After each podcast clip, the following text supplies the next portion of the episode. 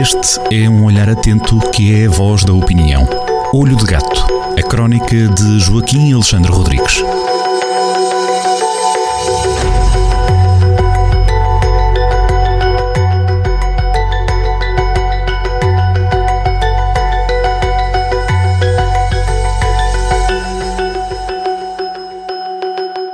Sejam muito bem-vindos a mais uma crónica assinada por Joaquim Alexandre Rodrigues na Rádio Jornal do Centro e o tom de abertura desta crónica até foi feliz porque é um reencontro e é sempre um gosto reencontrar o Joaquim sexta e depois com repetição ao fim de semana. Mas Joaquim, vamos lembrar uma data infame, dois anos depois. Bem-vindo.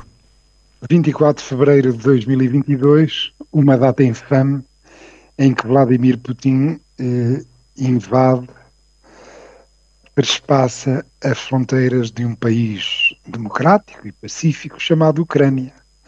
Estamos há dois anos, eh, faz amanhã, 24 de fevereiro, amanhã, hoje é 23, é eh, eh, amanhã sábado, passam dois anos sobre esta data que, que é um abalo tectónico, que marcou um antes e um depois na história da Europa e do mundo. Era algo que já não acontecia na Europa depois de Hitler pela primeira vez depois, de, de, depois de, da aniquilação de Hitler, um ditador despassou uma fronteira que era reconhecida pela comunidade internacional. Houve muito ruído à volta de, desta guerra, os putinistas fartaram-se de lançar nevoeiro sobre esta miséria moral, mas de facto o que importa é isto. Havia um país pacífico tinha fronteira reconhecida pela comunidade internacional, pela ONU, por todas as instâncias internacionais, e essas fronteiras foram trespassadas por um vizinho mais forte. Este abalo faz um antes e um depois. E o antes era bem melhor do que o depois, quer para os ucranianos, quer para os russos, quer para os europeus, quer para todos os terráqueos, embora, evidentemente, um, eh, o, os estilhaços, as consequências desta guerra sejam, eh, sejam sentidos com muito mais força, com muito mais impacto eh, na Europa, designadamente naqueles países mais próximos da, da Ucrânia, de, de, do, do, campo da batalha. E se a, agressão russa for premiada com concessões territoriais, e, e, pelo que se tem visto pela evolução militar e, pelo, e, e, e pela fraqueza e pela decadência da, uh, política dos Estados Unidos, uh, que, deixou, que deixaram de ser um país e um aliado confiável, como se tem visto, e como aliás ainda na, uh, na semana passada falámos aqui sobre, sobre, esta, sobre esta situação do declínio dos Estados Unidos, se a, a, agressão russa for premiada com concessões territoriais, qualquer país mais forte por este mundo fora, eh, eh, lembremos, por exemplo, ehm, eh, das, das, fronteiras que não são muito seguras ainda, muito firmes em todo o continente africano e mesmo na América Latina. Qualquer país mais, forte vai sentir-se autorizado. Se, se Putin for premiado com um território novo, através dessas, graças a esta sua ação imperialista e colonial, qualquer país mais forte vai sentir-se autorizado a invadir um, um, um, vizinho mais fraco. Aliás, já há os sinais, também já falámos sobre isto aqui, do caso do, eh, de uma figura de opereta chamada Maduro, eh, Nicolás Maduro, presidente da Venezuela, que quer anexar uma parte substantiva de um seu vizinho mais fraco, a Guiana. Estes, para além disso, eh, para além desta desgraça, deste caos que se adivinha na, na política mundial, eh, estes, os sonhos imperialistas e coloniais do Kremlin fizeram recomeçar a corrida aos armamentos.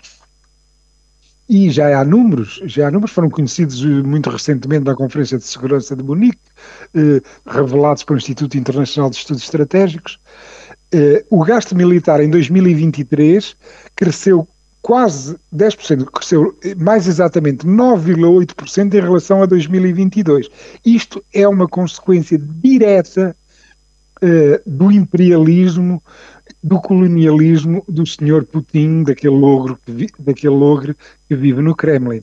9,8% de aumento de despesas militares, atingindo um valor recorde. Uh, neste momento, o mundo, uh, em 2023, o mundo gastou em armamento 2,2 bilhões de dólares para fazerem uma, para os ouvintes fazerem uma ideia, isto é, uh, grosso modo, o PIB da Itália, um, um, um país que, que pertence ao G7 Claro que não é igual ao PIB da Rússia, que, que a Rússia gasta dinheiro em armamento, mas é, é, um anão económico ridículo que tem que parte substancial de, de, do, dos seus habitantes ainda a viverem, a, a viverem em condições subhumanas, mas eh, 2,2 bilhões de dólares que o mundo neste momento está a gastar em armamento. E mais, esta desgraça eh, não nos esquecemos que semana sim, semana não, temos um bêbado chamado Medvedev a ameaçar de bombardeamentos nucleares a Europa e o mundo.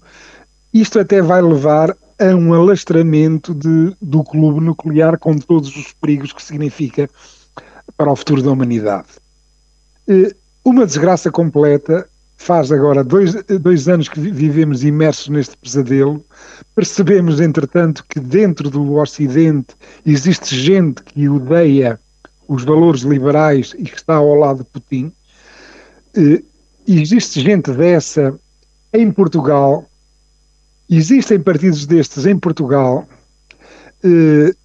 existe gente desta que vai todos os dias fazer propaganda eh, eh, de Putin às nossas televisões, mas não, nem tudo é, é, desgraça, algumas coisas, eh, para isto não ficar também completamente um breu, nem tudo correu mal, por exemplo, em termos de energia, a Europa foi posta entre a espada e a parede, Putin e os seus comparsas priorizaram e desejaram que nós passássemos o inverno 2022 e 2023 congelado, congelados. Não aconteceu nada disso, a Europa acelerou a transição para as energias renováveis, o que é excelente, o que é excelente para o ambiente, para a, ecologia, e, e, a chantagem do, do Putin falhou clamorosamente, falhou clamorosamente, clamorosamente. E isso é, é muito bom porque o Ocidente, os países liberais, precisam de se libertar das chantagens dos petroestados, muitos deles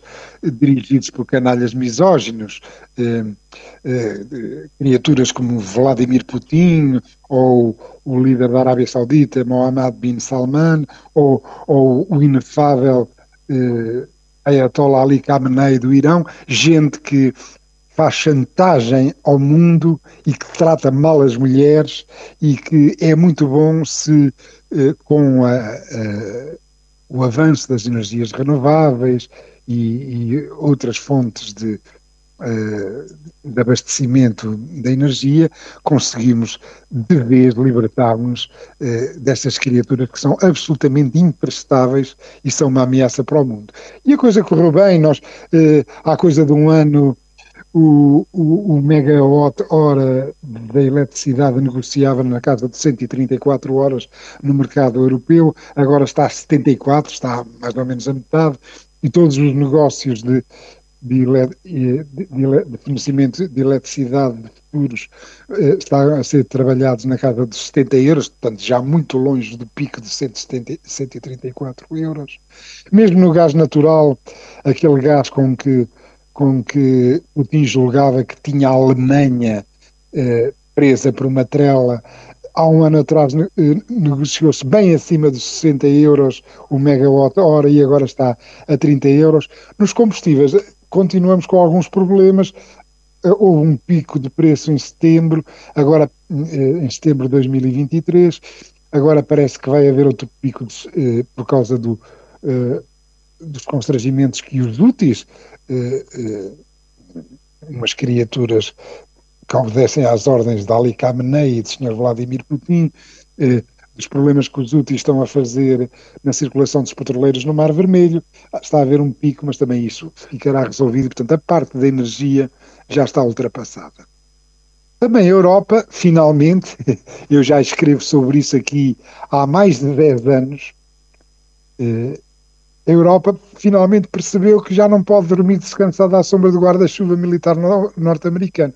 Por várias razões, uma delas é porque o guarda-chuva militar norte-americano é fortíssimo, mas tem uma direção política eh, tomada por velhos, sendo um deles o Sr. Trump, um empregado de Putin, eh, como se tem visto, e portanto a Europa tem que, tem que se mexer e tem que desenvolver músculo militar. É um processo que está a ser muito lento, está a ser mais lento do que devia, mas está a avançar. Não deixa, evidentemente, de pôr problemas gravíssimos, irmos outra vez, pela terceira vez, termos uma Alemanha eh, com umas forças armadas poderosas e eventualmente com energia nuclear, não deixa descansado o futuro da Europa, mas pronto, eh, é mais uma consequência nefasta daquilo eh, que o Sr. Putin fez. Quanto a Portugal, no meio destas sombras geoestratégicas todas, estas ameaças, o, estão a revirar o mundo, a revirar os valores, a, a remexer as alianças eh, mundiais. Veja-se, por exemplo, o, o caso triste de que Lula da Silva está a fazer ao Brasil, a aproximar o, a, a, democracia brasileira dos, autocrata, dos autocratas dos BRICS, por exemplo, é uma desgraça, mas no meio deste remeximento geoestratégico todo, estamos em plenas legislativas, houve duas semanas de debates eleitorais nas televisões.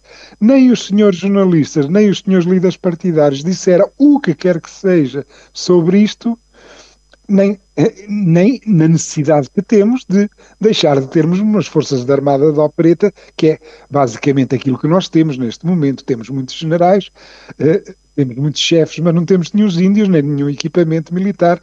É uma desgraça é, é, é, não contamos para o campeonato. Nenhum dos líderes partidários, nem dos líderes a primeiro-ministro, falou o que quer que seja sobre estas novas necessidades eh, eh, do, do, mundo e, e, também de Portugal. Portugal está ligado ao mundo, tudo, tudo no mundo agora eh, influencia tudo, como se vê, basta haver um, uns mísseis lançados por, por, um, por uns guerrilheiros úteis para as nossas encomendas, em vez de virem pelo canal de Suez, têm que ir dar a volta pela África do Sul, ficam mais caras, eh, tudo tem consequências com tudo, e Portugal parece uma, parece uma paróquia, aliás, os nossos políticos cada vez mais vivem imersos naquela bolha de Lisboa, do Príncipe Real, eles nem, a maior parte deles eh, nem percebe o, o que se passa no interior, quanto mais do que se passa no mundo. E isso é, é uma tristeza e há uma linda especial para o PS. Pedro Nuno Santos é um esquerdista, como se sabe, e quer fazer uma aliança pós-eleitoral com o Bloco de Esquerda e o PCP, que são, o, o que são pelo menos o PCP é um, é, é um é, é putinista, o PCP é um partido putinista e o Bloco de Esquerda é contra a NATO. E convinha que, que o homem explicasse como é que quer o voto dos portugueses se se propõe eh, aliar, não sabe muito bem com, com, com configuração, eh, mas quer-se aliar com gente, eh, com partidos que, são, que odeiam os valores do Ocidente. Não se percebe e o Pedro Nuno Santos convinha que explicasse isso aos portugueses antes de 10 de março. E já só faltam três semanas, mais coisa menos coisa, para as eleições. Joaquim, essa é, é essa. essa é que é essa. Joaquim, Vamos, vamos ter tempo para as, para as escalpelizar até no dia. Deixo já aqui o convite para os ouvintes da Rádio Jornal do Centro. Vamos ter um, um acompanhamento ao segundo das eleições legislativas nessa mesma noite de 10 de março e o Joaquim é um ilustre convidado. Joaquim. Estou muito honrado com este convite. Vamos lá ver. Vai ser um serão valente. Então não vai. Um abraço e até para a semana. Até para a semana. Um abraço.